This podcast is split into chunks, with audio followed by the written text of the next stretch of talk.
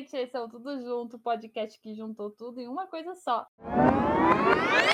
Eu sou a Bárbara, a devoradora de séries, e eu estou aqui com a Elana das Terras Longínquas. Olá! Eu também estou com a Giovana, defensora de personagens. Oi! E o Lucas, a enciclopédia de séries. Eu mesmo. Oi. Eu já preparei a minha pipoca aqui. E vocês? Ah, não. Hoje eu tô na água de novo. Hoje eu vou de água. é. Eu também. Eu também tô com aguinha aqui. Tá todo mundo, é a galera da água. Tá um frio, tá um frio gostoso aqui. Eu nem pensei nisso. Eu vou fazer o café mesmo pra acordar, porque tá difícil. Legal! Bem louco! Antes da gente começar, nos acompanhe no Twitter, no arroba Tudo Junto Cast. De vez em quando aparece coisas por lá, que a gente tá numa confusão aqui, não tô conseguindo planejar para colocar coisas.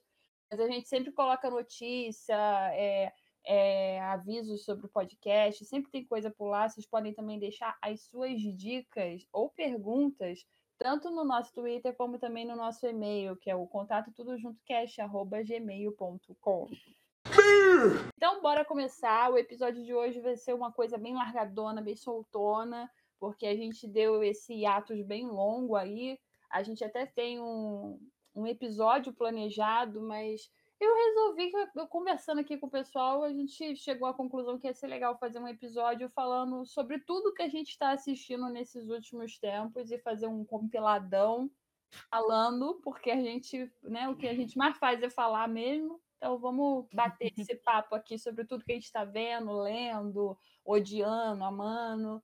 E é isso aí. E aí, quem quer começar falando sobre as aventuras que tem vivido esses últimos dias? Eu posso começar? Claro. Tenho muito a dizer. Tenho muito a falar e muito a sentir. O que aconteceu? Eu assisti Shadow and Bone, Sombra e Ossos. Ai, meu E Deus. é assim, Ben Barnes. Eu, olha, sem condições. É, Um monte de asterisco, vou- assim, né? Igual nossa, não. Não, e literalmente ele é a definição do vinho, né? Com o tempo só deixa melhor. É uma coisa de louco. Exatamente. Nossa, mas sério, essa série vai ser um problema. Porque eu já vi que eu vou defender o Darkling até o fim. E é isso, né? Mas é aquilo, é minha tagline aqui no. no Fazendo jus ao fazer seu nome. Mas nossa, gostei muito. Eu agora acho que eu vou ler os livros porque eu gostei realmente bastante da série. Eu ia perguntar É. isso, se você já tinha lido os livros, porque Não. é, eu, tava, eu tava querendo ler. Na verdade, eu comecei a ler o primeiro, mas eu acabei largando porque eu peguei o- a trilogia em inglês. E aí eu acabei largando. E veio a série agora, né? Então eu tô nessa. Vejo a série, leio o livro, vejo a série, leio o livro. Acho que eu vou fazer nenhum dos dois. Olha, eu gostei da série. Eu não li o livro. O que acontece? Eu tenho um problema de ler livro que é hype. Por quê? Porque eu não tenho dinheiro pra sempre comprar os livros que são hype. Então, assim, eu deixo passar um tempo, eu vejo se as pessoas continuam falando bem. E aí, se eu quiser, eu leio depois. Mas agora com a série, nossa, eu super vou ler esses livros. Eu vou ler Six of Crows, eu vou ler tudo da Lei Bardugo, e é isso. É Ganhou é uma fã pra vida. Nossa! Não, olha, sinceramente. Eu tô só um surto com essa Mas série, gente. tu- É uma obsessão. Eu não podia ter uma obsessão Uma agora. pergunta. Do que que é essa série? Eu não. É, Eu sei que é como de sempre, a fantasia. Elana está perdida. Eu sei que é de fantasia. Então, E tem gente é de bonita. fantasia. Aí tem, tem muita gente bonita. E tem. O que acontece? Tem o Darkling, que ele é tipo um conjurador das sombras. E aí eles descobrem. E aí tem, tipo. Tem um país que ele tá dividido por uma sombra muito grande. Que foi criada pelo, por um mago antigo e tal. Que, spoiler, é ele mesmo. Porque ele vive pra sempre. que delícia. Mas, e aí, tipo assim, ele é um, um- ele é um Grisha, que é o, como eles chamam, que tem poderzinho lá. É, ele é um Grisha, tipo, super poderoso, ele consegue matar a pessoa com uma sombra. Aí, só que ele é corrompido pelo poder há muito, muito tempo. Porém, ele tem, tipo, muita capacidade de manipular pessoas para fazer. Então, assim, no país todo mundo acha que ele é o defensor dos Grisha, ou é, é a pessoa que vai acabar com a sombra lá, que tá dividindo o país há não sei quantos anos. Quando na verdade ele quer, tipo, só saber controlar essa sombra para poder controlar o país. E aí, o que acontece? Ele encontra a, a Alina. E a Alina, ela é, tipo, quase uma lenda, porque ela, tipo assim, é conjuradora do sol. Então, tipo, eles dois são os, os mais poderosos dos Grisha e tal. Então, assim, ele rola uma tensão sexual, rola um interesse romântico. Absolutamente tudo pra mim. Estilo Kylo Ren e Rey. E aí, só que ela percebe que ele é corrompido. E aí ela foge dele, só que ele vai atrás dela. Olha, é uma coisa. Eu, eu amei. É simplesmente tudo pra mim. é literalmente minha nova obsessão. Você assistiu além desse, desse futuro vício que a gente vai ter? Boa pergunta. Eu assisti. A... Juro que eu não lembro. Calma. Eu assisti aquele filme novo do Dylan O'Brien. É Amor e Monstro. Ah, o monstro. Bem é, o do, monstro. Eu adorei também. E o Eu Falcão, né? Você reassisti. viu o Falcão? É verdade, eu vi, eu vi Falcão. Eu vi Falcão. Nossa, eu quase morri com Falcão também. Ai, olha. Muitas mortes ao longo dos Sério, dias. eu me envolvo. Não, fala sério. Eu me envolvo muito, tipo, muito emocionalmente com as séries. E aí, nossa, é uma coisa terrível pra mim. Mas a maratona ajuda nisso também, né? Porque a maratona ela te aproxima mais. Pelo menos é, é como eu sinto. Eu sinto que você fica mais. Quando você consegue fazer uma maratona de uma série, você percebe o quanto que a série é boa ou ela é fácil de você consumir. E Nossa, sim. Com certeza. se for o primeiro caso, você se, você se envolve muito, né? Você tem um personagem que você pega carinho e você se envolve com muita facilidade. E quando é fácil de consumir, é bom porque é uma distração, né? Então. Ganho, ganho. Não, eu inclusive senti falta de poder maratonar, tipo, Falcão e WandaVision. Eu acho que eu teria gostado muito mais se eu tivesse. Porque Então, uma semana eu- esquecer. É, não, e eu, eu maratonei os últimos três. Eu pretendo até ver tudo de novo, porque. Ai, gente, eu quero fazer fanfiction e tal, né? Mas assim, eu, eu fiz isso. Eu falei, eu vou assistir os três últimos porque eu quero ter o, o feeling, né? E aí, eu, eu gostei mais até, não vou mentir, não. Os três últimos É, os três últimos de uma vez. Eu acho que vale muito a pena. Você leu alguma coisa ou só ficou mesmo nos filmes e, e nas séries? Olha, eu revisei Anastácia inteirinho, mas eu não li mais nada. Confesso. Tá ótimo. Já é um começo pra gente. Você tá focada sem Anastácia. É, que bom que leu o próprio livro antes, né? Pois é, eu tive que revisar tudo. Ai, olha. Eu queria ter lido mais coisa. Eu tô lendo It muito devagar, mas não li. Tá lendo. E é grande, né? Então você também tem que levar tempo. Nossa, eu nunca animei. Eu olho o tamanho dele falo. "Ah, Nossa, eu percebi né? que foi esse meu tempo em que eu era empolgado com o Stephen King. Eu gosto dele, mas. é, Eu gosto muito dele, assim. Mas pelo menos precisa o- estar num estado mental, sabe? Sim, você tem que estar preparado para ler. Não- Algumas coisas dele é muito, por exemplo, o Outsider foi um livro que eu li e mexeu muito com a minha cabeça, porque a escrita dele nesse livro estava assim fantástica. Gostei muito da escrita dele nesse livro. O celular já é uma, uma escrita completamente diferente e foi muito mais fácil de ler. Não, não mexeu tanto comigo quanto o Outsider, entendeu? É, mas eu gosto muito dele. E o It eu comprei em e-book, porque eu sabia que ele era muito grande, e eu peguei uma promoção que foi 14 reais. Aí eu comprei, fiquei assim, ai, comprei, vou, vou ler em e-book, vai ser bem mais rápido, na minha cabeça.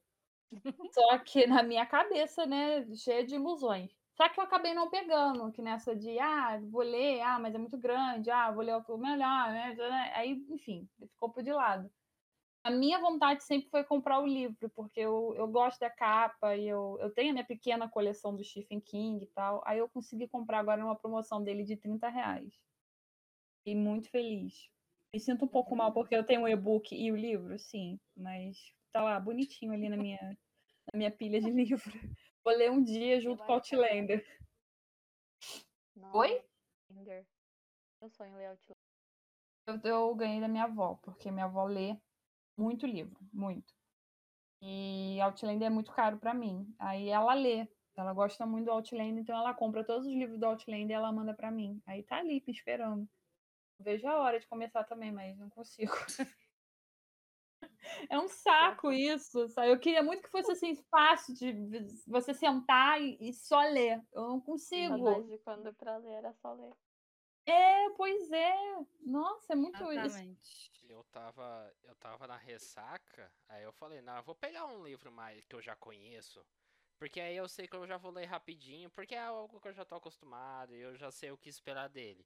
Aí eu peguei pra Uhum. reler A Menina que Roubava Livros. Acho que é a terceira vez que eu leio esse livro. Eu gosto muito de- dele. Leve, leve, coisa Eu- leve. Super leve. Não, é, tipo, não é leve, mas é, é algo que eu tô. que eu já li antes, então eu lembro de É muitas uma coisas. história que você já conhece. É uma história que eu já conheço e tal. Eu peguei ele pra ler em janeiro, até agora eu não terminei. Nossa. Ai, ai, Eu não ai. tive eu vou- de ler a menina que roubava livro. Eu peguei o ele. Então, eu peguei ele logo depois que eu vi o filme, tipo, no dia seguinte.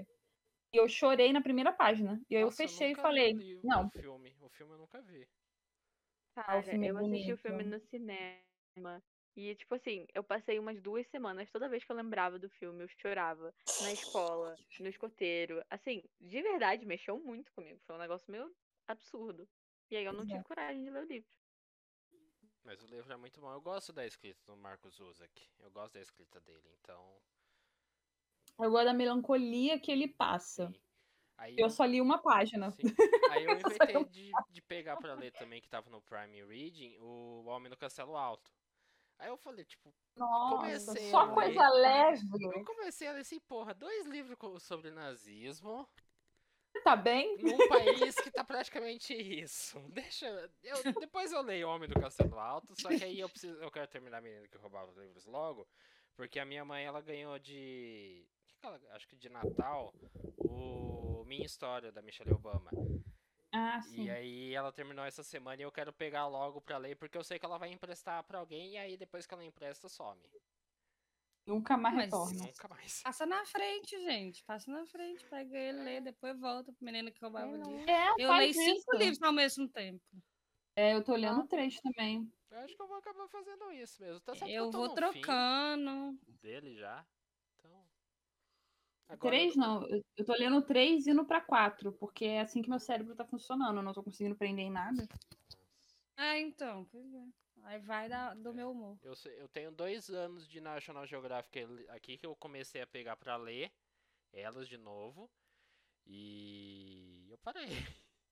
Tá empacado lá numa uma edição sobre o Egito. As É revista? É revista da National Geographic. Minha mãe, Ai, que uns mil anos chique. atrás, acho que 2009, 2010, ela assinou durante quase dois anos. Tá guardado aqui, é um puta do material de pesquisa, mas você precisa ter saco pra ler. Ah, sim. Ainda mais revista, que a letra é menor. Sim. E as reportagens da National elas são bem extensas. São boas pra caramba, É. mas são bem extensas. Então, Imagino. Precisa estar no Eu gosto mindset muito. pra ler. Também. Já É, que eu. Eu acho que isso também é uma coisa que a gente tem que normalizar mais, essa coisa da gente pegar algo pra ler, mas pegar pra ler quando a gente tá afim e quando o nosso humor permite. Porque não adianta nada a gente estar se forçando pra ler um terror quando a gente não tá emocionalmente bem pra ler um terror. Sim, sim. Aí a gente fica forçando, forçando, forçando, aí fica essa coisa de, ah, eu não consigo ler, eu não consigo me divertir, bah, bebi.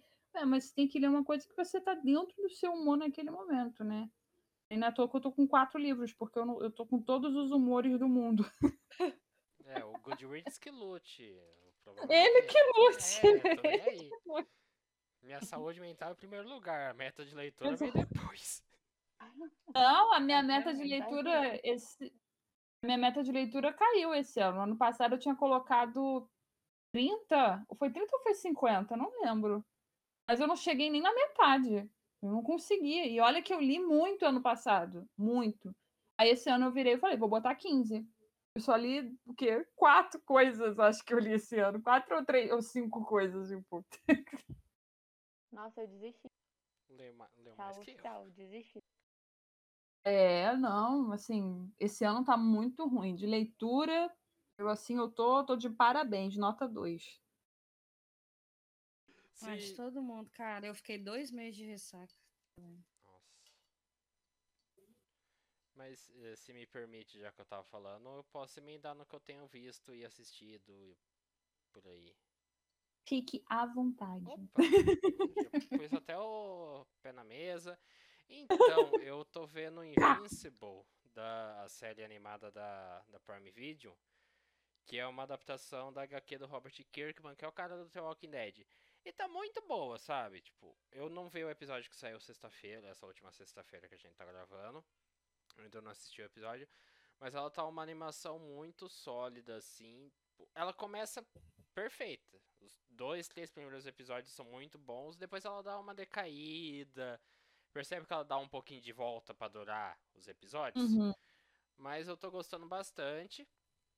É, o elenco dela é incrível. Tipo, o Steven Yeun, a Sandra Oh, J.K. Simmons, a Zazie Só galera de peso. Tipo, tá muito bom o elenco de voz da, da série. Mark Hamill.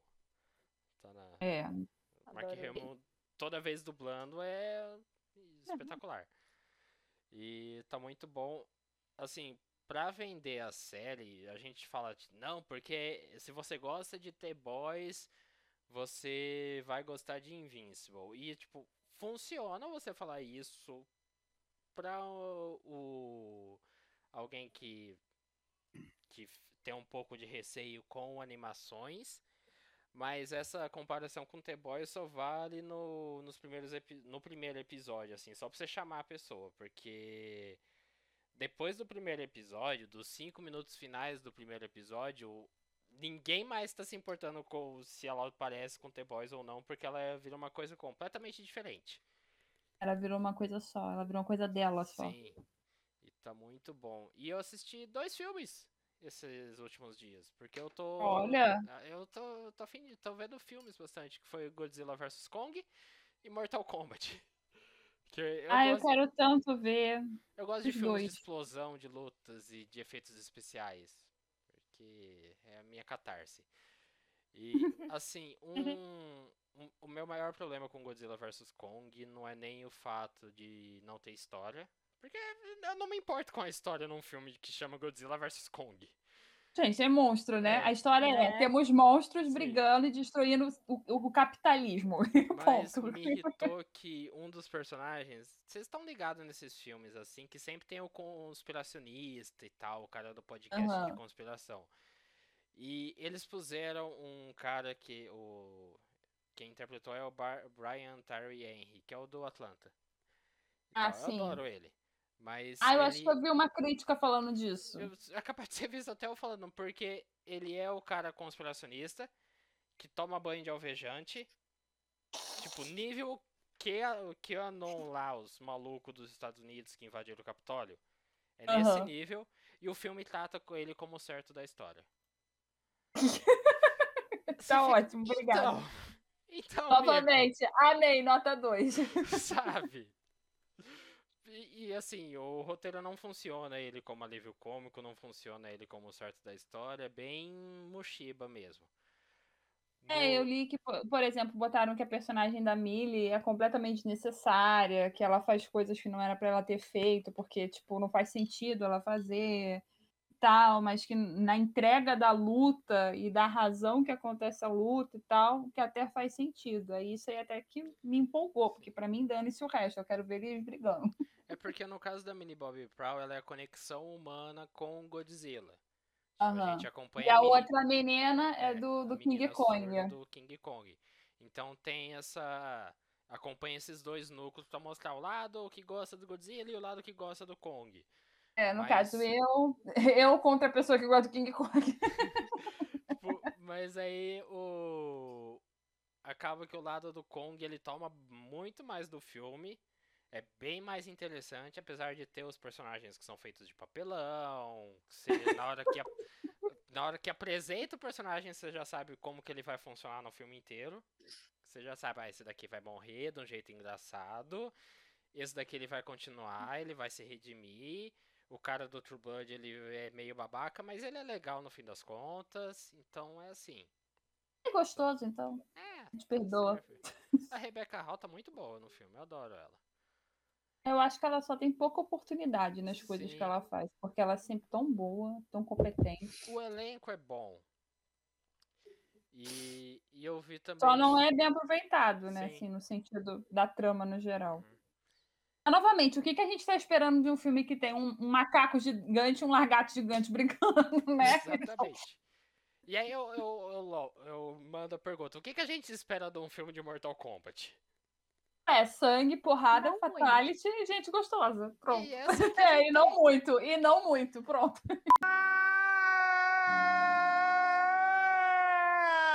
É, e você vê que é uma galera que faz com muito amor. Tipo, o elenco, a equipe atrás, eles têm muito amor pelo material de origem.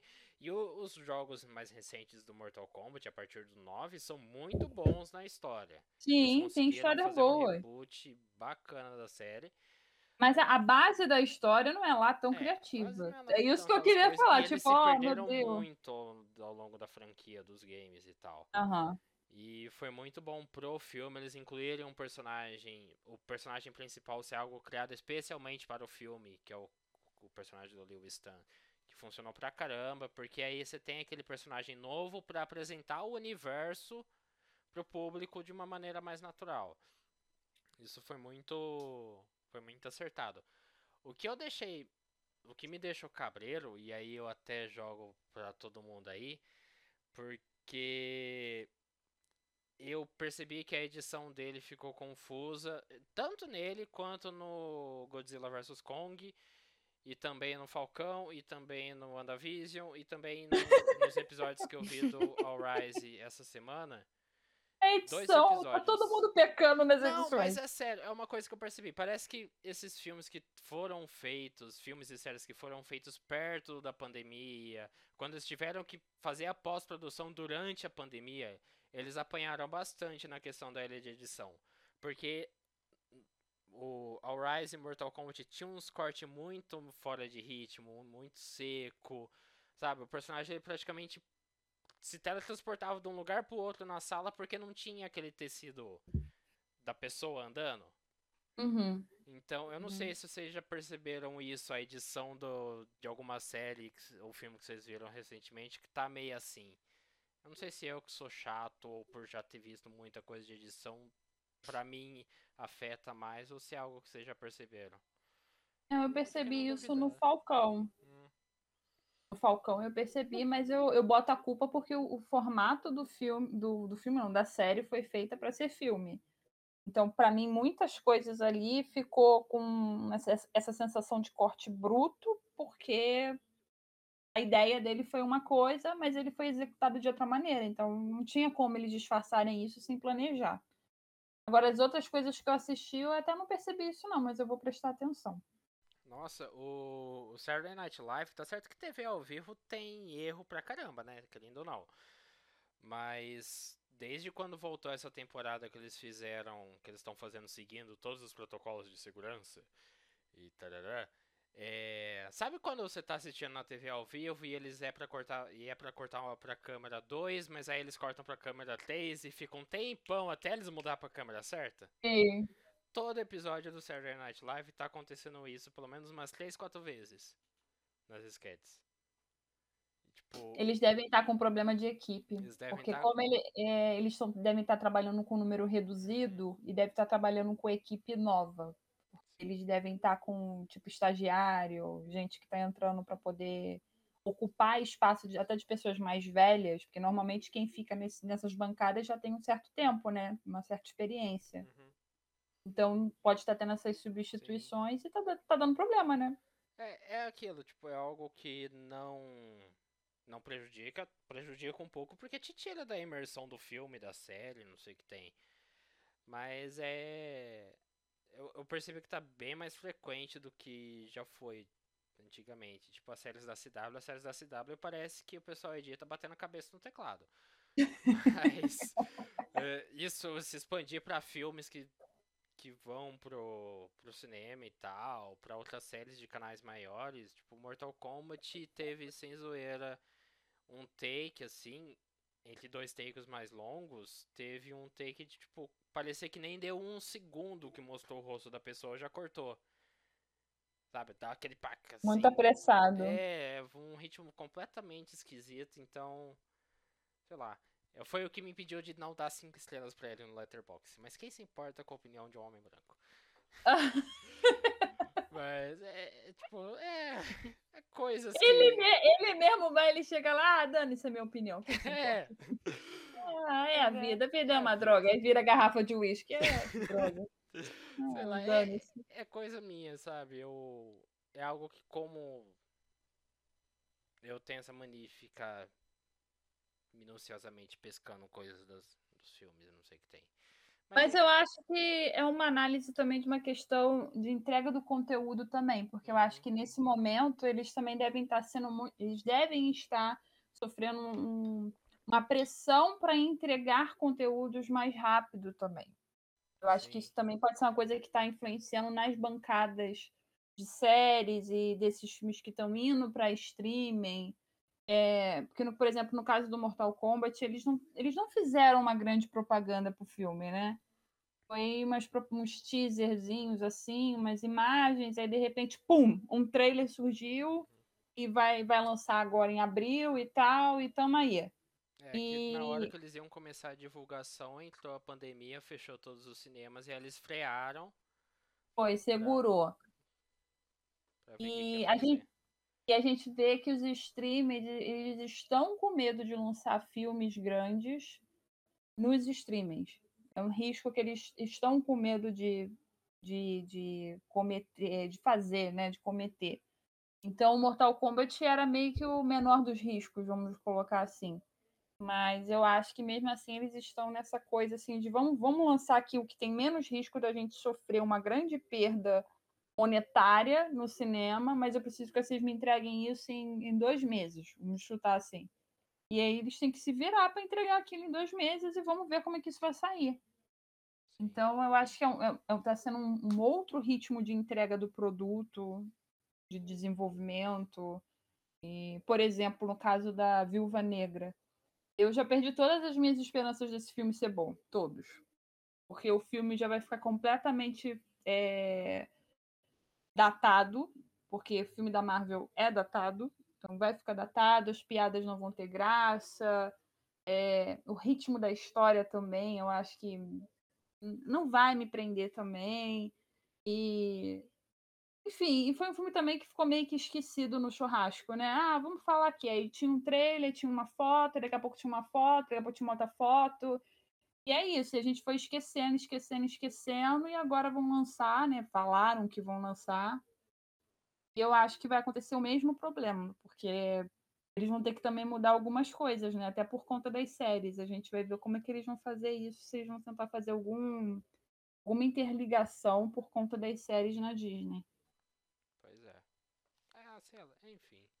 É, é, é meio doido, porque é umas falhas que você que você via antigamente que voltou, tipo, eles botaram um take na, no filme ou na série que mostra o ator rindo de uma piada, tipo, quebrando o personagem e dando risada do, do que o colega de cena fez. E, e Aham. eles deixam escapar isso na edição final. Godzilla vs Kong tinha isso.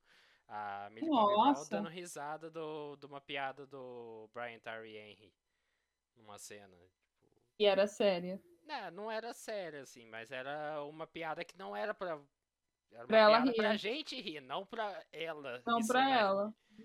Então, você fica. É, "Ah, Escapou aí, né? alguma coisa de errado não pode estar certo. É. Enfim. Eu, a Gi, eu acho que ela ficou impactada com o- a Viúva Negra. O que você falou. Ela já tá lá furando a minha bonequinha voodoo. Não, na real, não. Acho inclusive triste. Oh, meu Deus. Mas quero, vou. Vou assistir o filme igual da Elite, quem sabe? É a vida. Aprove- Agora quem tem que falar é a Elana. Eu já, eu já ia mandar a Giovana falar de novo das séries dela, porque eu tô nesse nível de, de atenção também. Mas é, é isso. Não, eu só para completar o que você falou da Viúva Negra, eu também. É, eu fico triste, mas ao mesmo tempo eu fico tipo. Eu esperava por isso. É, a gente queria esse filme já há um bom tempão e vocês querem dar esse filme pra gente agora, depois que a personagem morreu. Vocês querem me inventar de dar um filme querem enfiar na gente goela abaixo uma outra viúva negra, entendeu? Uma história que a gente não estava querendo ver também, porque não era essa história que a gente estava esperando assistir da, da viúva negra. Aí aconteceu a pandemia, que, óbvio, não é culpa do estúdio, a pandemia não é culpa do estúdio, mas a forma que eles também se portaram diante da pandemia, eu também não acho que foi uma das melhores escolhas. Mas quando o filme sair, eu vou continuar a minha crítica, porque no momento eu só estou fazendo a minha crítica premonitória. E agora é sua vez, Elana. Pode falar tudo que você assistiu, tudo que você leu, tudo que você odiou. Ah, então, eu finalmente terminei Game of Thrones, né? Uhul! E, e aí eu já tinha até falado no grupo com vocês que eu percebi que não é muito bom. que eu acho que a diferença é, quando eu assisti a primeira vez, né, aquela coisa, primeiro que você não, que não, tá, não tava maratonando, né? Assisti uma vez por ano. É. Então, acho que você tem uma outra visão das coisas. E também, quando muita gente está assistindo, né, todo aquela, aquele alvoroço, você acaba, acho que você acaba ficando um pouco influenciado por isso. Dito isso, eu assisti tudo em, sei lá, menos de um mês, né, tipo, direto, assim, a gente, a gente tava tinha semana que a gente tava, sei lá, tipo, teve uma semana que tava de férias que a gente assistiu três temporadas em uma semana. Tipo Nossa. assim. Então, realmente, você consegue ver a linha de tudo acontecendo, né? E aí você fala, ai, pois é, nem era tão bom assim como eu E achava. você vai conectando, né? Porque o que você vê. É, Você, você, num dia só você vê cinco episódios, aí no dia seguinte você vê outros cinco, aí você consegue perceber melhor os erros. Exato. Tem muita coisa. É, exato, tem muita coisa boa. As primeiras temporadas são melhores, considerando que eu prefiro a parte mais política do que a parte de fantasia. O, mais pro final, né? Começa mais a fantasia. E algumas coisas eu continuei com a minha opinião, né? Por exemplo, eu detestava e agora eu detesto mais a, a, a mãe dos dragões lá, enfim. Daeneryszinha. E, é, e aí foi engraçado, né? Porque eu, eu insisti com meu marido pra vir comigo, falando, por favor, é muito bom. E aí no final fui eu que saí com outra opinião, entendeu? Tipo, Mas ele gostou. Ele saiu gostando. É, isso que eu ia perguntar. eu acho que no- na, no- na real a gente chegou no meio termo. Ele falou assim: tudo bem, nem era tão ruim quanto eu achava. E aí eu falei: tudo bem, nem era tão bom quanto eu achava. Muito bom. E tudo Deu um bem, empate, os sabe? dois saíram perdendo. É, exato, assim, não, beleza, mas pelo menos a, a discussão acabou. Que eu passei Como já diria a Dilma, ninguém vai sair ganhando, mas também ninguém vai sair perdendo, porque ninguém saiu ganhando, então ninguém também vai sair perdendo, enfim. É isso, é isso, né? A Dilma sabia de tudo. Mas enfim. Aí eu terminei isso. E aí. é, Gente, eu, eu assisti mais filme, né? Porque eu sou, uma, eu sou viciada em filme, né? Eu assisto praticamente um filme por dia. Ai, Que maravilha. É, então, eu assisti muito filme bom. Eu assisti Em Nome do Pai. Já ouviram falar? É, de, É um filme, é, é um, é um filme da Irlanda do Norte. é de. Não, não é de terror, mas é. Eu já vi também. Não, é um filme de um, de um cara condenado à prisão por ataque terrorista do. É, não é de terror mesmo, viu? É, é, e, é, e aí ele tem que provar a inocência dele, é muito bom. É um já mais antiguinho, né? aí- Eu joguei aqui no. Google. Muito É, antigo. É é. 1994. 93. É. Opa, peraí! É, Antiguinho? antigo. Dá licença. Oi, tudo bom? Tá me Bem chamando de velha? Ai, gente, eu sou de 89. Vocês estão me chamando de quê, né? Tá acabando com a gente. Enfim, não, é muito bom, muito bom. Assisto muito filme antigo. Não muito antigo, mas eu gosto muito do filme dos anos 90, sim. Mas enfim. Eu finalmente assisti A Garota no Trem. Eu não sei porque eu demorei tanto. E eu nunca li o livro. Não tão bom, não tão ruim, tanto faz. Aí, do nada, eu tava muito entediada e decidi assistir o quê? Twister. Ah, Quem nunca gosto. assistiu Twitter? Ai, tá Twitter. Twister. Twitter. Twitter vejo toda hora. É. Twister, maravilhoso, como eu lembrava, gente. Amei Twister. O Billy. Paxton. Maravilhoso Nossa, ele. Aí eu Ele assisti. e a, e a Helen também. que É, A paixão Aí por ela assisti- começou ali. Assisti também. Vou te interromper de novo só pra poder interromper três vezes, vai. Ah. Não, mas eu adoro eles também, você tem razão. E aí eu assisti um muito bom também, que chama 22 de Julho, sobre um atentado na Noruega, que eu não me lembrava. Ah, vocês estão ótimos, né? Um é nazista, outro é atentado. Vocês Eu estão assim, adoro. eu É o que empolgadíssimos. move o mundo, gente. Nossa. É. Gente, É mas triste, maravilhoso mas esse, esse livro, esse filme, viu? 22 de julho. Ele é- Chocante, triste. É, é, norue- é norueguês ou ele é produção estrangeira? É, produção estrangeira. Eles Eu falam, todo mundo falando inglês com sotaque. Maravilhoso. Ai, que delícia. Tipo, sotaque de lá, sabe? Aham. Não, não, não daqui ou dos Estados Unidos. Ou whatever. É, e aí, rolou também É do. ontem. Desculpa interromper. É do Ah. atentado que teve em Oslo, que foi o. Naquela da universidade, que o cara foi pra universidade e matou um monte de gente, é esse? Não, foi um, teve, foi em Oslo também, mas ele colo- deixou uma bomba perto do prédio onde estava o primeiro-ministro. Depois ele foi dirigiu até um acampamento de adolescentes e saiu atirando em vários adolescentes, matou mais 70 adolescentes. Que eram esses, esses acampamentos preparatórios de liderança política e tal, né? É, tipo umas coisas assim, Sim. tipo, muito É, bom, muito triste, muito bom. Aí ele foi preso, não foi? Aí.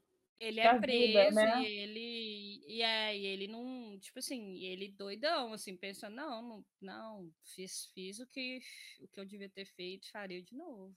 Ele E fez aí- um. Esse, ele falam de algum manifesto nesse filme? Que ele escreveu um livro e tal. É, não, ele, ele participava de um grupo que chama Nights, Nights, alguma coisa. Night of Dark, alguma coisa assim.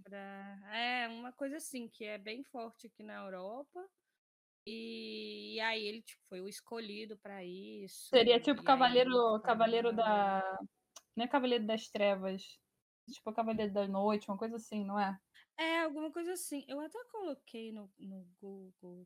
Tô te. Ah, perguntando Knight- porque- Knights Templar. Knights Templar. É, eu acho que é porque eu, eu tava. Eu tô estudando, eu estudei sobre geopolítica e a gente tava falando sobre ataques, situações de xenofobia e tal. E o professor comentou sobre um caso que teve de atentado em Oslo, que o cara ele tinha escrito um livro de mais de mil páginas que ele explicava por que que ele, ele fez o que ele fez, é, a opinião dele sobre xenofobia, sobre vários, vários temas é, complicados. E ele fez isso, botou uma bomba num prédio político e ele foi. O meu professor falou que era uma universidade, mas como você falou isso do acampamento, pode ser na realidade um acampamento mesmo. E ele vai lá e ele atirou, matou mais de 16 pessoas e tal. E aí, quando ele foi preso, ele falou que ele, ele achava que tinha feito certo, ele concordar, ele não ia mudar o pensamento dele, e ele, antes de ser levado para prisão, ele fez um, um gesto, o gesto do Hitler, né? É, E aí isso ele foi. aconteceu no, no, no tribunal. Então é o baseado dessa história mesmo. É, mas ele, esse acampamento que ele foi, ele matou acho que 77 É, adolescentes. o- Foi. Tipo, foi o atentado em Oslo e depois o acampamento foi no distrito ou cidade de Utoya, alguma coisa assim. É, exatamente. Oh, deu uma jogada É. no Google aqui também. É, bem que o, filme. o, o professor Legal. falou que ele, ele ia tipo para uma Ah. ilha. Ele ia que era para um lugar que era longe de Oslo. É, Esse- exato. Ele tinha que atravessar de barco. Ele fingiu que era um policial. Nossa, que bizarro. Eu Atravessou. acabei de ter essa aula. Jura? Juro, foi essa Que semana. legal. Oh, Aí você- assistam. la- É um filme Sério. bem bom. Vou anotar. E Chama gosto desses 22 de julho. ele consegue, assim, tipo, ser bem cru na retratação do, do atentado em si, mas não de certa forma espetacularizar, sabe? Então. Sim, sim. E aí ele acompanha a, de, a, tipo, o, um, um dos adolescentes que levou vários tiros e sobreviveu, mas assim, ficou cheio de sequelas. Ah, é, é, bem, é bem pesado, assim. Achei Nossa, pesado, mas muito bem feito. Entendi. Igual o Lucas falou, bem cru, assim, bem tipo assim, olha, foi isso que aconteceu e é isso, sabe? Tipo, Mostrou de uma maneira real. Total real. E muito bem feito, as atuações muito boas. Esse menino que levou vários tiros e a atuação dele é super boa. Bem boa. Vou ver. Mas enfim, aí ontem eu assisti o Tigre Branco.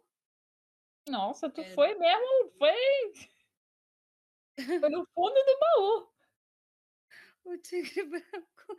Assisti, né? Que, sei lá, se assistiram, eu não tinha assistido, não. Ah, não, eu tô confundindo. Eu pensei que era o Tigre Dragão, a louca, gente. Tudo bom, tudo bem, bem-vinda. Tigre Branco se passa na Índia. É um recente, né? É um recente, é. eu tô. Eu, eu, ela falou tigre, tigre branco, eu pensei tigre dragão, que é de 2001, aquele filme antigão, que teve vários Oscars Sim. e tal. Aí eu pensando, ah, nossa, realmente, ela foi no fundo do baú. Não, ela acabou de ver um filme que lançou ontem, praticamente. Então, assim... É, eu não sabia, então eu falei, é, então fui, né? Então, é, todo mundo e... com o celular no filme, ah, é de 1990. É, de 90 é. ele. É 90. Tá ótimo. E, enfim, e assisti um que chama Molly's Game, que é de uma. É baseado numa história real também, bom. E de uma. Tipo, a, a princesa do poker. Ela não jogava, é. não. Ela meio que dominava ali as ela mesas e fazia né? os contatos, organizava tudo. Achei bem bom também. A Jéssica E é isso. Eu falo muito de filme. Eu real assisto quase um filme por dia, assim, porque tipo, eu chego trabalho e tal. Aí o meu marido a gente senta para jantar e a gente sempre assiste alguma coisa. As, quando a gente tá viciada em alguma série, é a série, mas se não é algum filme. Você já chegou então, a ver West Wing e The Newsroom? Não. Não. Porque é do, do Aaron Sorkin, que foi que dirigiu Molly's Game. Depois é, dá, né? Dá uma olhada, porque eu gosto muito do texto dele, então.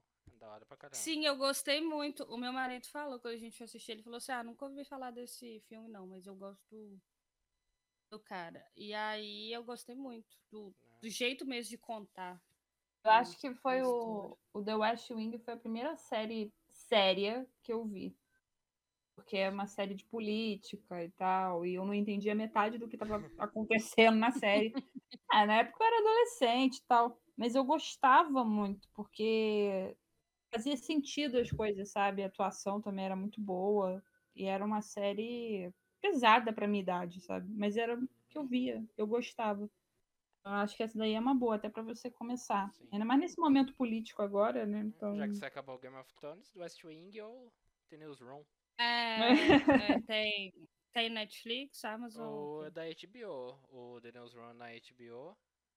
Ah, então tem aqui na Sky. E West Wing eu não sei em qual que tá. Se não me, acho que não tá nem na Netflix nem na, na Amazon. Ao menos daqui do Brasil não. Não, não aqui no Brasil não tá não. Ela tem cara para mim, ela tem cara para mim de ser Netflix. É, ou tá na HBO daí de fora. Talvez aqui é, tenha é, pode ser que... não sei. Pode ser que esteja. Aqui no Brasil Mas... ela é exibida pela Warner. Aí você pode ver como, ah, então, como funciona. Então deve estar. Então é. deve estar na Sky daqui. Vai estar na Sky. Vou olhar depois. Mas aí eu fui e comecei, para encerrar, comecei a assistir ontem. Eu já tinha assistido muitos anos atrás, não gostei. E aí todo mundo fala tão bem que comecei a assistir The Good Place ontem e quase uhum. terminei a uhum. primeira temporada. Numa sentada. Ah, eu queria ver The também. É muito bom. Gente, eu odiei. Aí ontem eu dava gargalhadas. Aí eu é muito, é muito é do, momento, do, é momento. momento, né? É, é muito. muito do momento. E de ler eu tava numa ressaca muito grande, mas eu li dois, eu li, eu terminei de ler em mil pedaços da Camila Dornas e da Duda uhum. Razeira. Já leram? É bem bom. Não li não, já ouvi falar. É o último dela. Eu como- gosto muito da Camila Dornas, eu leio tudo que ela escreve. E esse é o último que saiu e, e foi o que me tirou da ressaca, praticamente. E foi Ai. isso. Show. Que bom. Deu tudo Você, certo no Bárbara? final. É, queria sair da ressaca também. Porque é tão bom, né? Você pegar uma coisa assim, você sai da ressaca, você fica bem depois. Ou volta pra ressaca de novo. Ai, mas. Cara, eu, perce... eu quando eu tô na ressaca, eu percebi que eu tenho que ler contos. Porque, como nada me prende, pelo menos é uma, uma leitura rápida, e aí eu acabo empolgando de novo. É Se eu ficar forçando em livro longo e que não vai pra frente, aí eu fico nervosa porque não vai pra frente, aí é um ciclo, né? Você fica ansioso, aí você fica, nossa, não tô lendo nada, que absurdo. Eu faço isso também. Besteira, se Eu vou pro cobrar também, né? É, porque é é a coisa do momento, né? Tua É. cabeça também tem que estar no lugar pra você ler. Eu vou pro conto e eu evito ver página, tipo, número de página. Eu evito olhar, porque isso me deixa mais ansiosa. Então eu não olho quantas páginas tem e eu vou lendo. Se eu gostar, eu vou, eu vou ler um pouquinho todo dia e a gente vai terminar um dia. É, Falta a gente curtir. Eu vou começar Exatamente. falando dos meus livros, porque, tipo, eu tenho muita série que eu assisti. Em compensação, eu não vi filme nenhum. Mas série, é, vou começar pelos livros, que no caso são três livros. Um é Nós Quatro e o Amor, que é da Fabiane Ribeiro. Eu comprei numa promoção que estava tendo na Amazon, ele foi seis reais. É um livro da editora Universo dos Livros. É, até agora eu até uma, li- uma leiturazinha assim para distrair a cabeça, não, tô me prendendo muito ainda com a narrativa, não, até porque eu tô na página 50. Mas eu peguei ele como um livro surpresa, sabe? Eu não tenho muita ideia do que vai acontecer na trama. Só tô muito incomodada porque tem muito erro ortográfico. E foi um livro que passou por dois revisores. Então, assim, fala cara, de novo o nome? é Nós Quatro e o Amor. De É, eu gosto da- Fabiane Ribeiro. Ah, tá. Eu gostei muito da capa do livro, inclusive. Mas eu peguei ele assim, não sei qual é a história, não li resenha nenhuma, não vi ninguém falando desse livro. Então foi tipo assim, ah, tá, tá 5, 6 reais, eu vou dar uma chance, tal, vou comprar, vamos conhecer. É nacional, né, gente? Então a gente Uhum. sempre abre a porta para nacional. Mas até agora eu não, não tenho uma opinião. Quem sabe semana que vem eu tenha uma coisa mais formada. É, além disso, eu tô lendo 1984, do George Orwell, que para mim tá Meu sendo uma livro leitura preferido da vida. Cara, é muito bom, mas assim, não tô com a cabeça para ler, porque ele é tá. ele é extenso, eu tô lendo para uma prova também, então eu me cobro um pouco mais, mas é um livro muito interessante. A es- a escrita do George é muito boa, muito boa. É, mas não é uma leitura fácil, tem que estar realmente no clima. Eu não li ele rápido, eu demorei muito pra ler, eu fui lendo bem devagar. Ah, então eu fico mais Mas bem tranquila. Não, e assim, eu não sei se você também se sentiu assim, ou, ou é por causa do período que eu tô lendo, mas eu leio e eu fico muito triste, porque algumas coisas que batem muito com o que tá acontecendo com a gente agora. Exato. Principalmente essa Olha- coisa da taxação que está tendo aqui no Brasil para ter taxação nos livros. Aí eu vejo né, que em 1984 eles têm toda a literatura, tudo que é escrito é controlado, é, não chega nas pessoas, o que aconteceu de fato. Aí eu fico tipo, pensando, nossa, nem parece que a gente está vivendo isso aqui, né? Agora. Aí Cara, eu, eu li. depressão. Eu li há anos e não tinha nada disso ainda, ou não tão assim, e eu já fiquei triste. Acho que se eu lesse hoje eu ia ficar muito mais. Eu ia falar, meu Deus, eu estou vivendo nisso. Tipo, E aí, como é É. que a gente faz uma prova com neutralidade, né? Porque eu vou ter que escrever um texto sobre isso, sobre esse livro, e possivelmente com um tema é, mais atual, né? Então, eu vou ter que fazer com muita neutralidade, mas a gente vai conseguir, se Deus quiser, Boa paz e sorte. amor. Boa sorte para mim. É, e Drácula, né, do Bram Stoker, eu ainda tô lendo, mas esse eu tô, eu tô curtindo ler devagar. Eu tô fazendo também uma questão de estudo, porque eu quero fazer uma releitura, quero escrever um livro baseado no Drácula, então ler devagar para mim tá sendo legal. E o Bram Stoker já se tornou meu autor favorito. É, é o primeiro livro que eu tô lendo oficialmente dele. Eu já tinha começado a ler um outro livro dele, que agora eu esqueci o nome, mas eu acho que é. Ai, meu Deus, eu esqueci. Alguma coisa com verme. No título, Verme Branco. Ah, esqueci agora. Mas eu já tinha lido, então eu já, já tinha um conhecimento assim um pouco da escrita dele e eu gostava, gostei muito. E agora eu tô assim declarando ele como um dos meus favoritos. Gosto muito dele, entrou pro meu coração. Como eu disse, filme. É... Não, minto. Eu falei que eu não tinha visto filme nenhum, mas eu vi sim. Eu vi os Novos Mutantes, que eu odiei. eu detestei. Assim, dá para ver? Dá para ver, mas. É. é... Podia ter sido muito melhor, teve tempo para ser melhor, não quis ser melhor. O que reforça novamente o que eu falei da questão da viúva negra, porque eu acho que é o que vai acabar acontecendo com ela é um pouco do que aconteceu com os novos mutantes. Tipo, teve tempo para poder mexer com o material, teve tempo para mudar coisa, mas optou por deixar uma personagem racista, optou por não valorizar alguns personagens, deixar eles no, no canto. A personagem da Alice Braga é completamente descartável, enfim. É...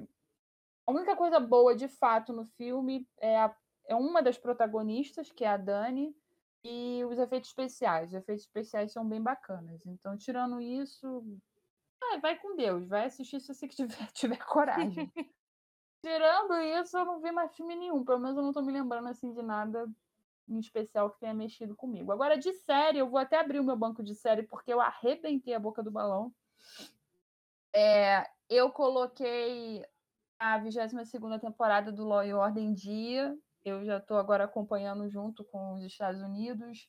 Estou é, gostando, não estou achando assim. A série está com qualidade nos episódios, mas a retratação dela com a pandemia tá péssima, porque tipo é, é cena dos personagens um perto do outro sem máscara, aí eles vão se afastar para ir embora, aí eles colocam a máscara. É, então, assim, é aquilo que a gente falou no episódio sobre a pandemia, inclusive, por favor, assistam, se você ainda não assistiu, você está ouvindo a gente não assistiu ainda, vale a pena ouvir. É, se você não vai fazer, contar, retratar a pandemia de maneira correta, não retrate, porque para retratar de maneira cagada não vale a pena.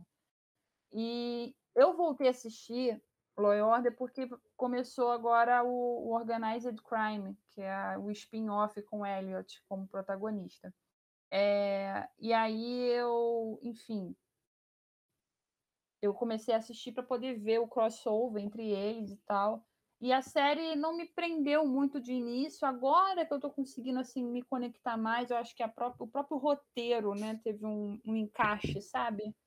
É, de saber o que, que ele quer mostrar, mas eu ainda sinto que está meio perdido. A coisa também da pandemia está péssima, está super mal retratada. Então, novamente, não, não vai contar direito, não conta. É, eu assisti, comecei a assistir um reality show de culinária que se chama Mandou Bem, que é do Netflix. Eu vi duas temporadas, tem seis episódios. Não, uma, uma temporada tem sete, outra tem seis. É basicamente um, um reality show de pessoas que não sabem cozinhar. e elas têm que fazer ah. bolos e tortas. E, tipo, quem for melhor é, o menos pior, né? é, o menos pior ganha 10 mil dólares. E, tipo, tem cada coisa horrível que, assim. É muito engraçado. Para mim foi um acerto, sabe? Eu dei play para me divertir e eu gostei muito. Foi, eu tenho até que continuar porque valeu muito a pena. É, eu vi o piloto do The Nevers, que é a, a série do Josh Weldon pela HBO que conta a história de. A maioria são mulheres, no caso, mas são pessoas que são consideradas tocadas, que têm superpoderes. E aí tem uma assassina em série que está matando essas pessoas. E a, a série acontece na era vitoriana. Então tem um, eu senti que tem uma pegada meio Penny Dreadful, encontra o orfanato da senhorita Peregrine. A própria protagonista tem um ar meio Eva Green, assim, no jeito de atuar. É, mas eu gostei da interação das duas protagonistas, que é a personagem da Amália e da Penessa. É, a questão de efeito especial ficou legal também, a imersão na era vitoriana, mas é do Josh Weldon, né? Então, meio que você tá vendo um produto que é dele, né? Então você fica meio desanimado e tal. Enfim, eu não sei se eu vou continuar ainda, porque foi muito estranho porque eu não sabia que ele tinha feito tudo da produção, sabe? Ele criou a série, ele fez o roteiro, ele dirigiu o primeiro episódio, ele é produtor. E aí, quando eu terminei o piloto, só foi aparecendo o nome dele na tela e eu fui ficando cada vez mais triste, sabe? tipo, por quê? E aí, agora eu tô meio. Ah, não sei se eu continuo, não sei se eu não continuo, enfim, vamos descobrir no futuro. E a última série que eu comecei foi uma série também antiga, que é de 2014, que é o Remedy. É uma série canadense médica. Tem até aquela atriz que fez a Jenna, a Jenna em The Vampire Diary. Ela é uma das protagonistas. Sei, acho que eu lembro. Ela só teve duas temporadas e eu, infelizmente, descobri isso da pior ah, maneira. a tia, né? A tia, a Ruivinha, ela. E eu descobri da pior maneira possível porque eu estava de madrugada assistindo televisão, aí eu parei para assistir porque eu sempre quis ver. E aí eu assisti nos dois últimos episódios que estava passando, aí eu falei, ah, é, terminou e eu estava chipando muito a personagem dela, da, da atriz da Jenna, com outro cara. E aí eu vi que era o décimo episódio, eu falei, nossa, o próximo episódio vai ser muito bom, porque agora deve começar uma coisa, né, entre esses dois personagens. Aí eu fui no banco de séries ver e a série foi cancelada nesse episódio. Então, assim, delícia. Eu é, não sei nem. Muito bom para mim, gostei. Mas eu comecei a primeira temporada ontem eu já vi cinco episódios. Vou para sexto já já. Gostando muito porque é uma família, sabe? Que tá no controle do. Assim, controle não, né? A família é o centro da história e eles trabalham no hospital. Cada, cada um dos filhos tem um um trabalho dentro do hospital, o pai é meio que o centro de tudo, e as interações entre eles são bem legais, assim, você acredita muito. Então, gostei muito, sabe? É... Agora, no geral, só foi isso mesmo. E óbvio, eu vi o Falcão e o Soldado Invernal, que inclusive eu vou até abrir aqui agora para poder vocês comentarem também.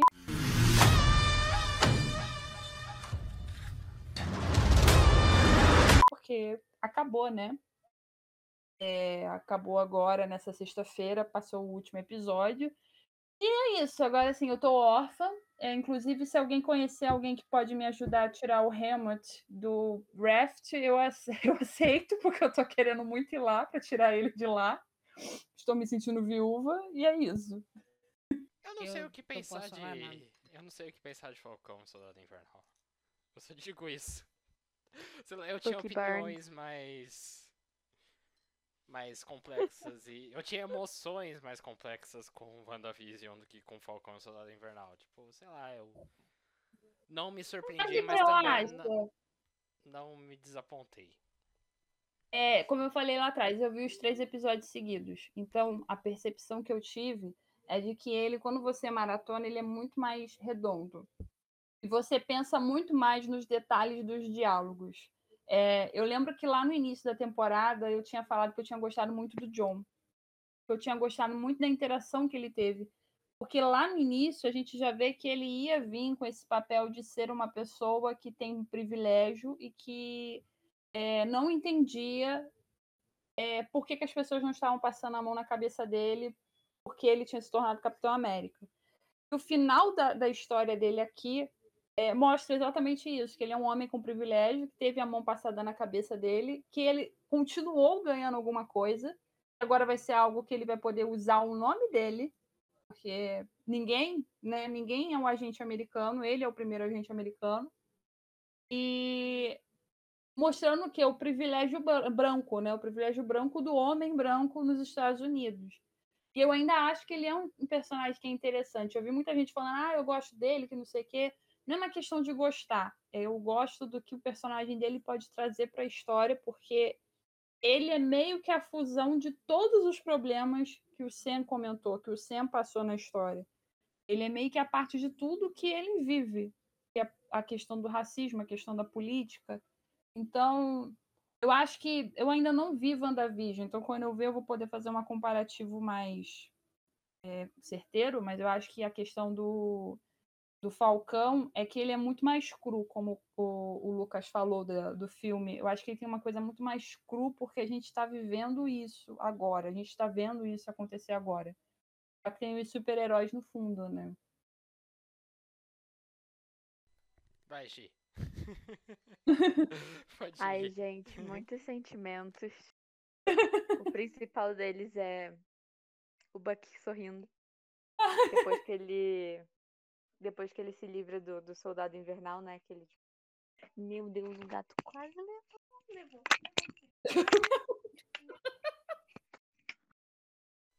Teve uma intervenção felina aí. Eu acho que sim. Eu ia falar, eu ia falar, ela tá falando do Buck? Não, o Nino, o Nino se revoltou aqui. Meu Foi Deus. embora. Ele não gosta de soldado invernal. Nossa, Mas tudo entendi. bem. É... Ai, nossa, assim. Achei a série muito importante. Eu fiquei emocionada, sabe, com, com o jeito que eles falaram do Sam e tudo. Sei que nunca vou entender completamente é, a questão racial e tal, justamente por, né, ser branca. Mas. Nossa, eu achei assim, aquela cena que os sobrinhos do Sam olham pra ele segurando o escudo, aquilo ali, assim, foi a É, cereja mexe. pra mim. Aquilo Nossa, eu mexe. fiquei. Cara, nossa, sério. E não é uma Essa série série sobre tudo. vilões. Novamente, Elana, aquilo que a gente falou lá atrás, a gente tem um episódio que a gente fala sobre isso, que eu, Hum. eu acho que fui eu que falei pra você, inclusive, que você poderia muito bem ver essa série, porque não seria uma série sobre super-heróis contra vilões. É, no caso, você teria que ter assistido algum dos filmes para poder entender algumas interações. Mas, é, inclusive, a gente, a gente pode te ajudar nisso, porque até são poucos filmes. Mas, assim, é uma série que não é sobre super-herói e vilão. Eu acho que a gente termina a série com essa sensação de que no final do dia, todo mundo pode ter uma boa intenção por trás de uma má intenção. É, e Ah, mesmo, e, e interessante. vice-versa, e vice-versa, tá? Então, assim, é, como eu falei, eu falei do John Walker, por exemplo. A Carly também, a Carly é uma outra vilã da trama, que ela, no fundo, ela não é Nossa, uma vilã. foi tudo. Ela Não, foi ela é boa. E ela é uma consequência do meio, né? Ela é uma consequência do Exatamente. que aconteceu. E ela não é uma vilã. É muito cruel a gente chamar ela de vilã.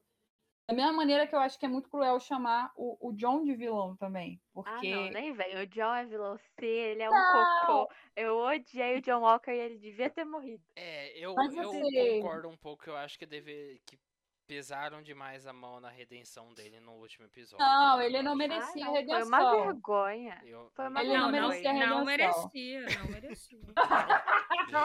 eu acho que dava pra ter trabalhado essa questão da redenção dele se meter lá, mas não de forma tão explícita assim. Eu acho que poderiam ter segurado um pouco mais, ter ficado Ele na podia ter virado um vigilante, né? É, Tipo, em vez de ter um, uma- meio que um aceno do, do governo, mas é como eu, eu- como eu disse, eu acho que a intenção mesmo é mostrar que ele tem um privilégio. Um homem negro no lugar dele, ele não teria essa oportunidade, entendeu? Ah, sim. É, então eu acho que a intenção é essa, não, é, é para a gente ficar angustiado mesmo, porque não é justo. Eu, eu fico empolgada porque eu acho que no futuro ele pode ser melhor trabalhado. Até numa introdução, como eu já falei lá no Twitter, eu quero muito ver um Thunderbolt. Eu acho que se ele for para um Thunderbolt, a gente vai ter um herói descontrolado e tal, fazendo as coisas sem. Assim, não vai ter um plot é, trabalhando ele diretamente. Mas eu acho que ele tem um futuro na trama de trabalhar mais esses temas da questão de Ah, não. privilégio. Eu Ah, acho não. que. Não, eu acho que aquela Honestamente, cena. eu achei ele fraco. Sabe, aquela cena do, do fim em que ele fica na dúvida se ele vai sal se ele salva o furgão com, com os, o senador caindo do, do prédio em construção ou se ele ia atrás da Carly. Eu acho que ele ia ficar muito mais legal se ele fosse atrás da Carly, da Carly e deixasse o furgão Uhum. caindo. Tipo, porque ia mostrar que mesmo ele querendo fazer as coisas certas, ele ainda faz burrada. E ainda Sim. assim ele, tomar, ele tomaria o perdão do governo. Aí sim ia ter um impacto legal, tipo. Exato. Sim. Eu achei assim. Eu, inclusive, no final. Eu honestamente eu não. Assim, não apareceu. Não, não veio na minha mente a questão do privilégio pra ele. Só. Assim, posso estar cegada pelo meu ódio, posso estar cegada pelo meu ódio. Mas assim, Pode é bom. Pra mim, pareceu que eles ficaram, assim, querendo introduzir um novo personagem, né? Que é o, Também, agente também. americano. E eles fizeram o que eles queriam, porque assim, vamos ser sinceros. o John Walker, desde o início da narrativa, assim, ele quebrou na hora que o, a Carly matou o Lemar. Você acha que depois dele matar o cara a escudadas, ele não ia atrás da Carly ali no final? Ele ia, gente. Ele Mas ia. eu Ele, acho assim, que. não teve uma Eu acho que. dele suficiente pra ele não ir, entendeu? Ele É, não não, teve uma isso- mudança de, de pensamento. Ele ainda tava lá pela vingança, sabe? Eu achei que ficou ruim. Eu queria Mas que eu acho que talvez- embaixo do furgão e tava ótimo. Eu acho que a ideia, na realidade, foi mostrar que ele, na verdade, se ele tivesse ido atrás da Carly, ele teria sido ovacionado como herói, porque a Carly já era vista como vilã, para eles, no caso, né? Ele seria visto como herói pelo que ele fez, então, de qualquer maneira, ele ia sair ganhando, entendeu? E eu posso, posso ser o chato que fica achando furo nas, num episódio inteiro? Eu amo Porque- furo. Porque, pelo amor de Deus, que, que segurança burra esse povo aí, né? Porque, ah, vamos botar todos os nossos senadores super importantes em dois furgões pra sair rodando Nova York inteiro e não colocar um fucking. Uma fucking moto da polícia, um carro da polícia Nada. pra escoltar. Não tem um os carro dois de escolta. É, não tem uma escolta naqueles furgões. Os artistas viajam em avião separadamente, mas os senadores dos Estados Unidos, Todo mundo não. junto, Todo mundo juntinho, de bracinho dado. você escolta no helicóptero sem nenhuma segurança, só com um piloto. Ou pelo Nossa, salve-se velho, quem puder. Ah, mas Essa- esses essa são do os furos para poder acontecer. É, É verdade. É tipo fanfic quando a adolescente é órfã. É. Não, tem, porque senão não vai acontecer a trama. Tem que acontecer. A gente, a gente, a gente não releva. Eu porque não, sei relevo. pilotar helicópteros, mas eu acho que ele não é tão fácil assim de controlar quando você tá a menos de 100 metros do, da água, sabe? Não, com certeza Ah, não, porque você vai ser puxado para água. Eu não, não sei como é que funciona helicópteros, mas é que eu, é aquele famoso caso de que a gente criou um problema de, grande demais que a gente não sabe como resolver. Não sabe, a gente tem que resolver rápido. Mas E aí agora, releva. agora eu vou falar da outra vilã, né? Entre aspas, vilã, vou botar assim, que é a Sharon. Ficou um gostinho amargo para mim, porque eu até comentei isso no, no Twitter com uma amiga. Queria ter visto mais da Sharon, né? Eu, eu até falei isso para ela que a série ficou com gosto para mim de que ela teve muitos ponto, pontos de vista masculino e no final das contas a gente não teve nenhuma personagem feminina com destaque. A Sharon sempre ficou ali no fundo e tal, todo mundo já desconfiando que ela era a, a Power eh, Broker, ela não usava um não iPhone, ela não usava um iPhone, já é a primeira dica de que ela é vilã. Então, só quem é mocinho usa iPhone. Então, assim, é, ficou um gostinho amargo para mim. Novamente, é a questão das consequências, né? Ela, como a Carly, ela foi uma consequência dos meios. Ela foi abandonada pelo, pelo país dela, ela não estava com a família dela. Os Vingadores cagaram para ela, o que é fato. Mas, assim, ela desde o princípio ela nunca foi uma personagem que foi trabalhada nos filmes, né? Então, assim, isso não é surpresa nenhuma. Nunca teve. E a série, novamente, não deu destaque para ela. Porque ela aparece, tem uma cena lutando, super legal, ela mostra que ela está cuidando bem da vida dela, uma mulher que está traficando para poder viver, não pode voltar para casa. E no final ela consegue o perdão e a gente descobre que ela era, no final das contas, ela era essa pessoa, né? Então, assim, assim, na minha opinião, eu queria ter visto mais da personagem tentando se fazer de boazinha para eles, atrapalhando a situação. E a gente vê essa construção dessa mulher que a gente via como uma heroína se transformando numa vilã. Porque a gente chega no final e fica aquela sensação, tá, a gente já sabia disso, mas por que, para que ela passou por tudo isso? Por que, que ela vai continuar? Quais são os ganhos? Quais são as perdas? Então, para mim, ficou uma sensação desgostosa. Sim. O único ponto que a gente pode falar assim faz sentido porque ela foi realmente uma consequência dos meios. E eu ainda estou na torcida de que ela seja um scroll, porque não, não me desce, sabe? Tipo, ela era uma pessoa com tanta moral E aí ela vai, passa por tudo isso. Sete anos se passaram, as pessoas mudam. Tá, beleza, mas a gente não teve construção de história para a gente entender isso. Diferente do Zemo, que desde o início ele foi introduzido como um cara estrategista, é, inteligente. Ele não era, ele era um cara, o cara que a gente viu no, no Guerra Civil é o cara que a gente viu agora. Só que a diferença é que na Guerra Civil ele estava fazendo uma vingança por quem ele amava. E agora ele simplesmente está fazendo porque ele pode. tipo, eu quero, eu vou fazer. Então eu acho que fica uma sensação meio. Para mim ficou um pouco desgostoso, sabe? Eu, eu queria ter visto mais dela. Ah, sim. Eu, assim, eu não sei se nessa série, mas eu tive a, a impressão, assim, pensando agora, né? Ela, desde o início, a gente conheceu ela não como agente é, topzera, não sei o que e tal, agente Carter e tudo. A gente conheceu ela como a vizinha do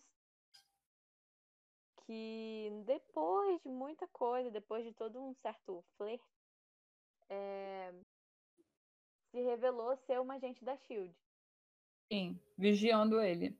Exato. Então, assim, eu acho que como, como essa primeira impressão sempre foi de que ela era o interesse amoroso, e nunca foi, tipo, um interesse amoroso igual a Peg, né? É, que era uma mulher firme, que, que tinha um sonho. Sim, ela era muito fraquinha.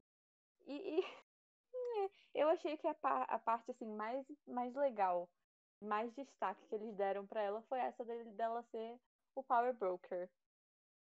Honestamente. É. Só faltou a construção, só é, isso. Não, tipo, não adianta nada entender. se revelar ela como uma pessoa que tem interesses é, escusos, não sei o que tem, se não constrói ela como o que a gente Sim. imaginava que ela era.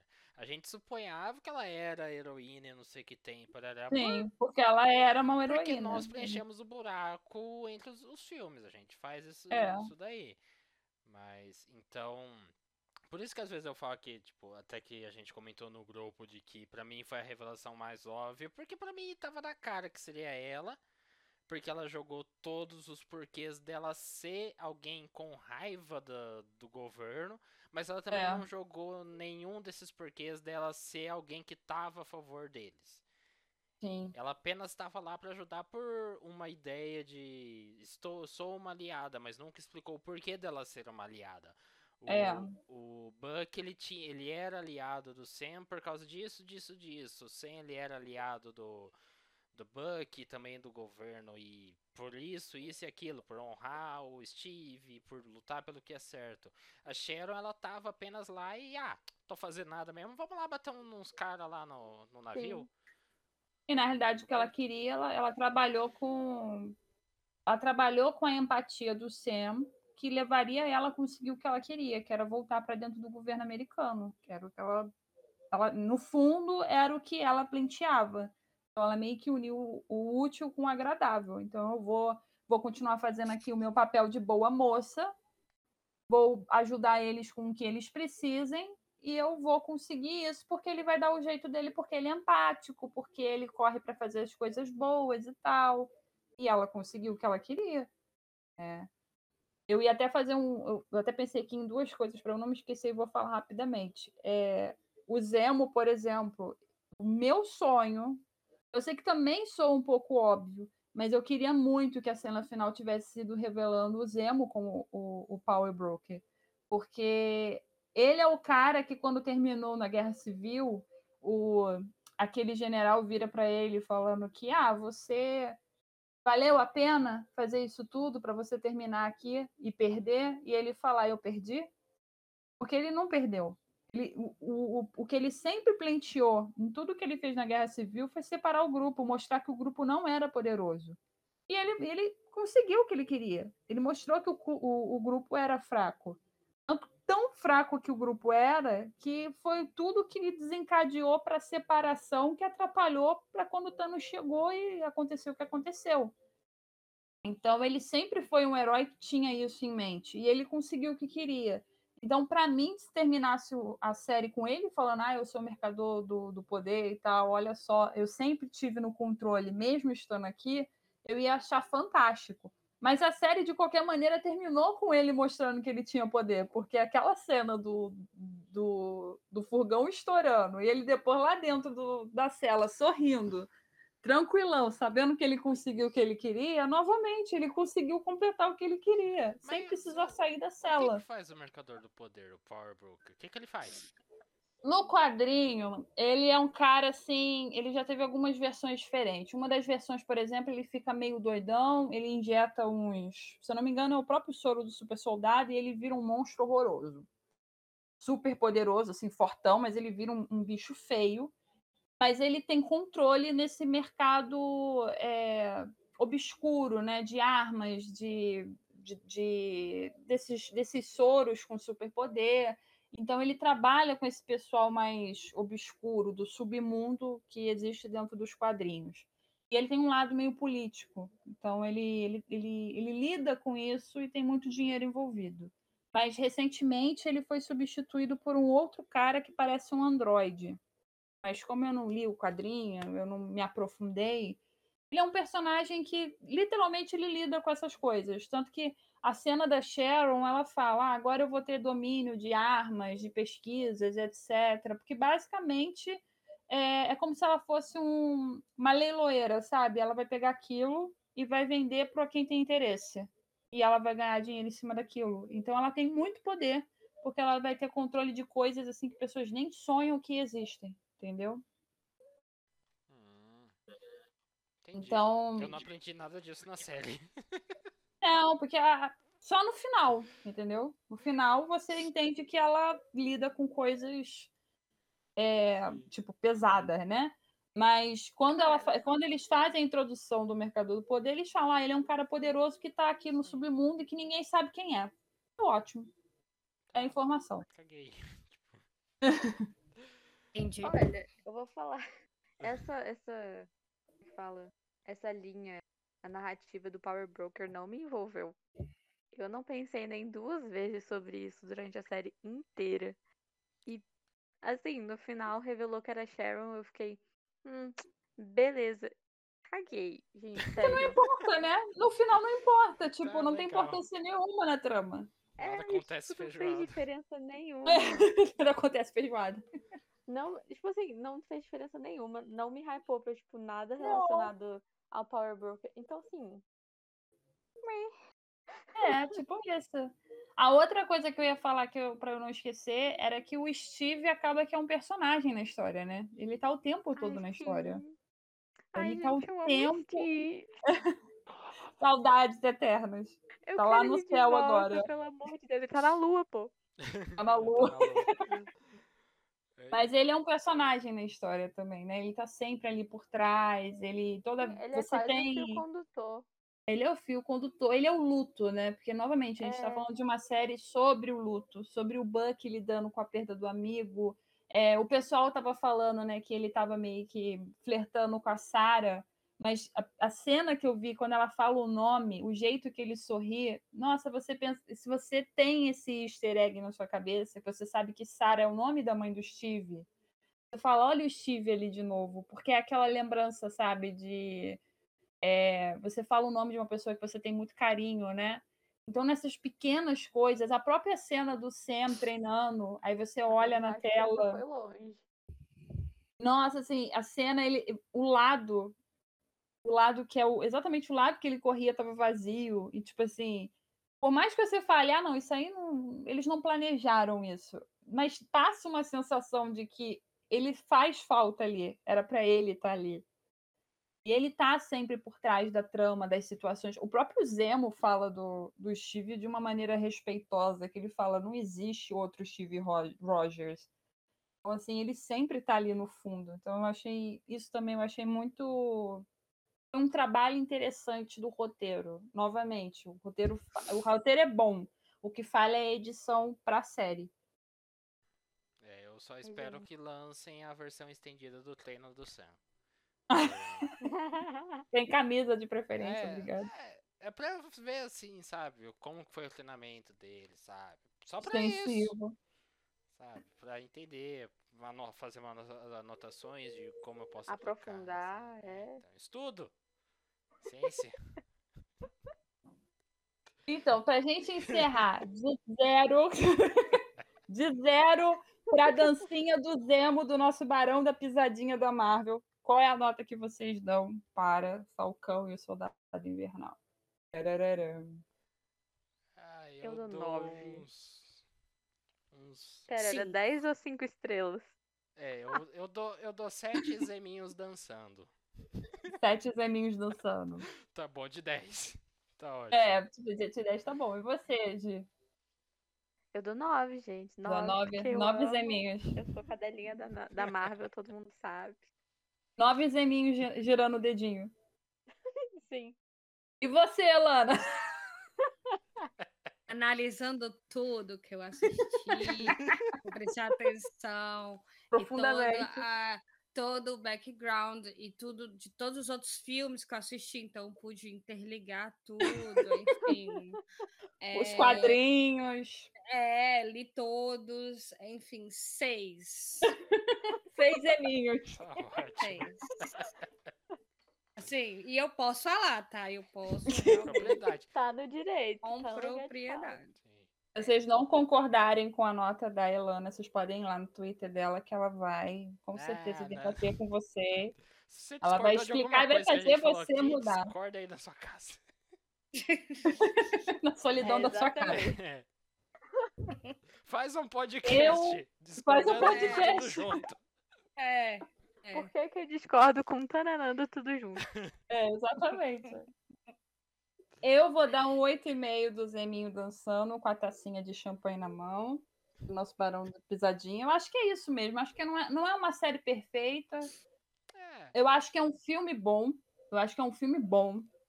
Tipo, ele me remete muito ao Soldado Invernal. Mas eu acho que no, no geral mesmo, ele, como série, ele falha na questão da edição, da fluidez, tem um- umas coisas ali que poderiam ter sido melhor adornadas, umas piadas que depois fica esquecida, que a série não, não retoma com piada, enfim. Então eu Eu acho, acho que eles ainda estão aprendendo, né, a fazer série. Sim. Essa é a verdade. São, assim, eles têm a receita do filme. Eles sabem o que faz sucesso no filme. É. Mas de série eles ainda estão aprendendo. É, É o que a é gente já falou naquele outro- linguagem pra TV e achar que tá bom. É, exato. É, e saiu a notícia de que vai ter Capitão América 4 com o Mas- Sam como protagonista. Uma Yes. coisa que eu vi é que tanto o Falcão quanto o WandaVision sofrendo a mesma coisa, que são primeiros episódios que não são lá os melhores das, da temporada. Sim. Tipo, Pois é, é porque tem. É isso, eu acho, do, da, da diferença da série e do filme. Porque o filme geralmente começa mais calmo, mais lento.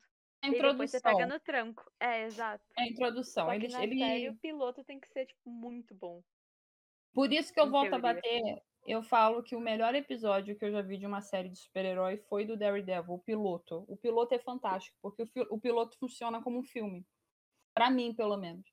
É, ele não passa tempo explicando a origem, ele não passa tempo introduzindo o que está acontecendo, ele só te joga naquele universo e você vai pegando as pontas e vai entendendo.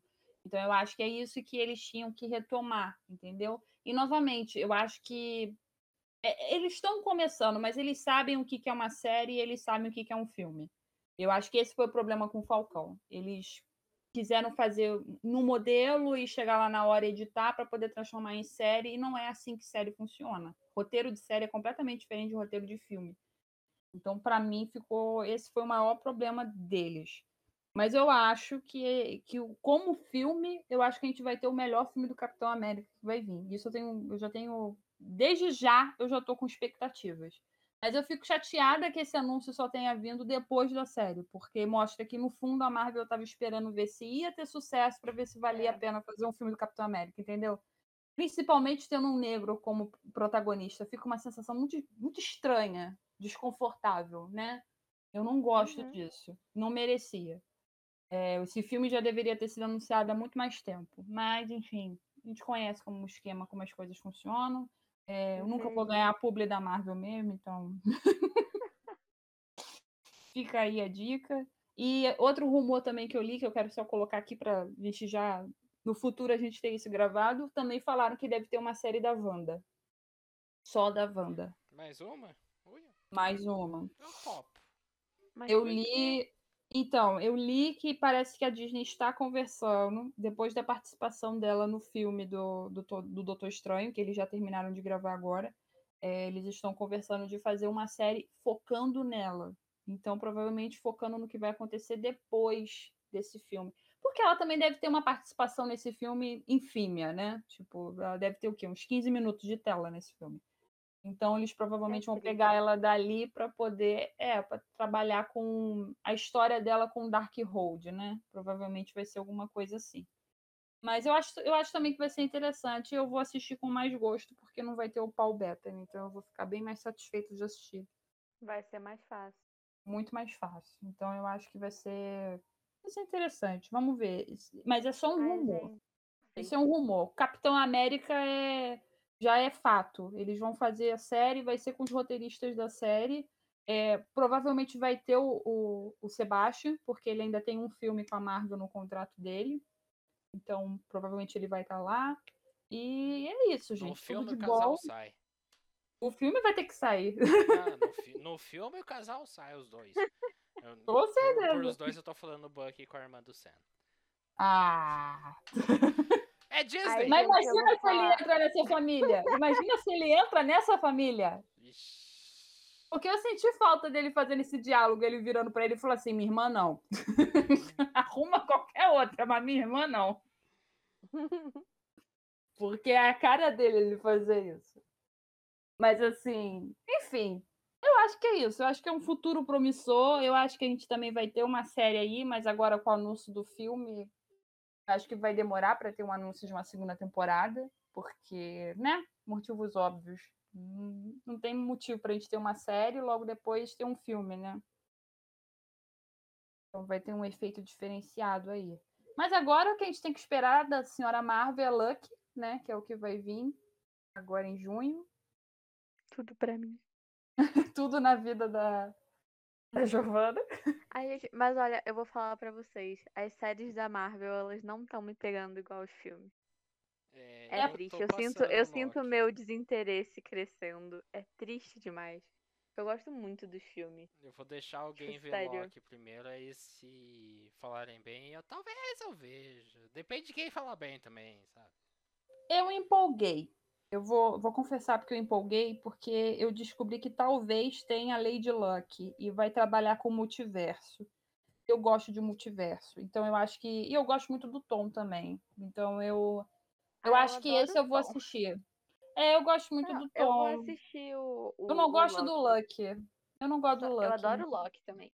Mas, tipo assim, sei lá, eu acho que as séries elas estão fracas, sabe? Porque a gente veio.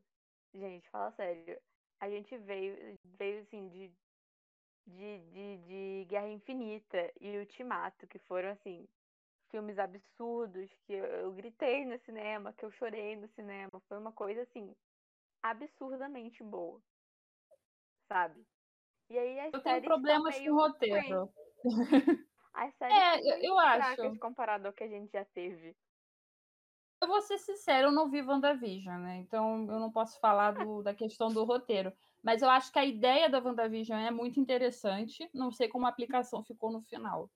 No caso do Falcão de Soldado Invernal, eu gosto muito também da aplicação da série. O problema foi a edição, o roteiro é muito interessante. É um roteiro inteligente também. É, mas ele não é uma série para todo mundo. Eu acho que também ele não vai pegar, ele vai pegar um grupo de pessoas e vai ter um outro grupo de pessoas que vai ter uma outra perspectiva da série. Então eu acho que é uma série que já, já trabalha de uma maneira diferente. E eu acho que o Luck ele também já vai vir com essa pegada diferente porque ele vai ser mais para o público infantil. Entendeu? Eu acho que ele vai ter uma pegada mais infantil, eu acho. E ele vai ter também esse subtexto no fundo de, de trabalhar alguns temas que assim uma galera vai entender o tema e o outro só vai assistir por diversão, não vai prestar atenção nessas minuciosidades aí e tal. E, enfim. Mas eu também acho que, em questão de qualidade de história, de enredo, eu, eu acho que eles se seguraram um pouco também. Eu acho que no produto final, eu acho que o, o que Falcão e o Soldado Invernal me impressionou, mas me impressionou com o trabalho dos temas, né? Não é uma série sobre super-herói, é uma série sobre política, sobre racismo, sobre luta, so, sobre luto, sobre grupos de minoria. Então, esse, esse, esse puxado, entendeu? É uma coisa que, até de, de uma questão de suicídio se fala rapidamente, né? Porque toda a questão do Zemo também aceitando de boa a morte dele é uma coisa. mexe um pouco, sabe? Pelo menos assim, eu gosto do personagem, mas a questão do, do tema mexe comigo. Mas enfim, eu acho que é isso. Agora é esperar Luck. que é isso, gente. Vamos acabar que esse episódio já deve ter umas 20 horas de duração. Podem começar a se despedir aí. Elana, por favor, se despeça. É, é isso. é uma discussão que eu, que, eu, que, eu, que eu dei muitas opiniões, que eu fui muito útil. Fico feliz por ter por ser essencial nesse eu momento. Fico com pena. Sempre com as, aquela opinião certeira, assim, ela é provocadora, sabe? Tipo, ela é, ela, ela tem um. Ela cutuca. Ai, o Jeff gente. queria, o Jeff queria ela. Enfim, precisa ficar com dó, não, me divirto. É... é isso. Me sigam no Twitter, Elana Moreira, e no Instagram, autora Elana Moreira. Devia mudar esse nome, né? Porque escrever mesmo ninguém. É... E, e é isso, até semana que vem. Boa noite. Giovana. É, me sigam no Twitter, obviamente, arroba Giovana Belobato, com dois N's e com I, eu esqueci, olha, hoje eu troquei. Giovana Belobato com I, dois N's. É, no Instagram também, eu estou tentando produzir mais conteúdo pro Instagram agora de forma organizada. É, acho que é isso, Anastácia vem aí, leiam quando sair. Falta bastante, Anastácia, vem aí. mas é isso. que Lucas.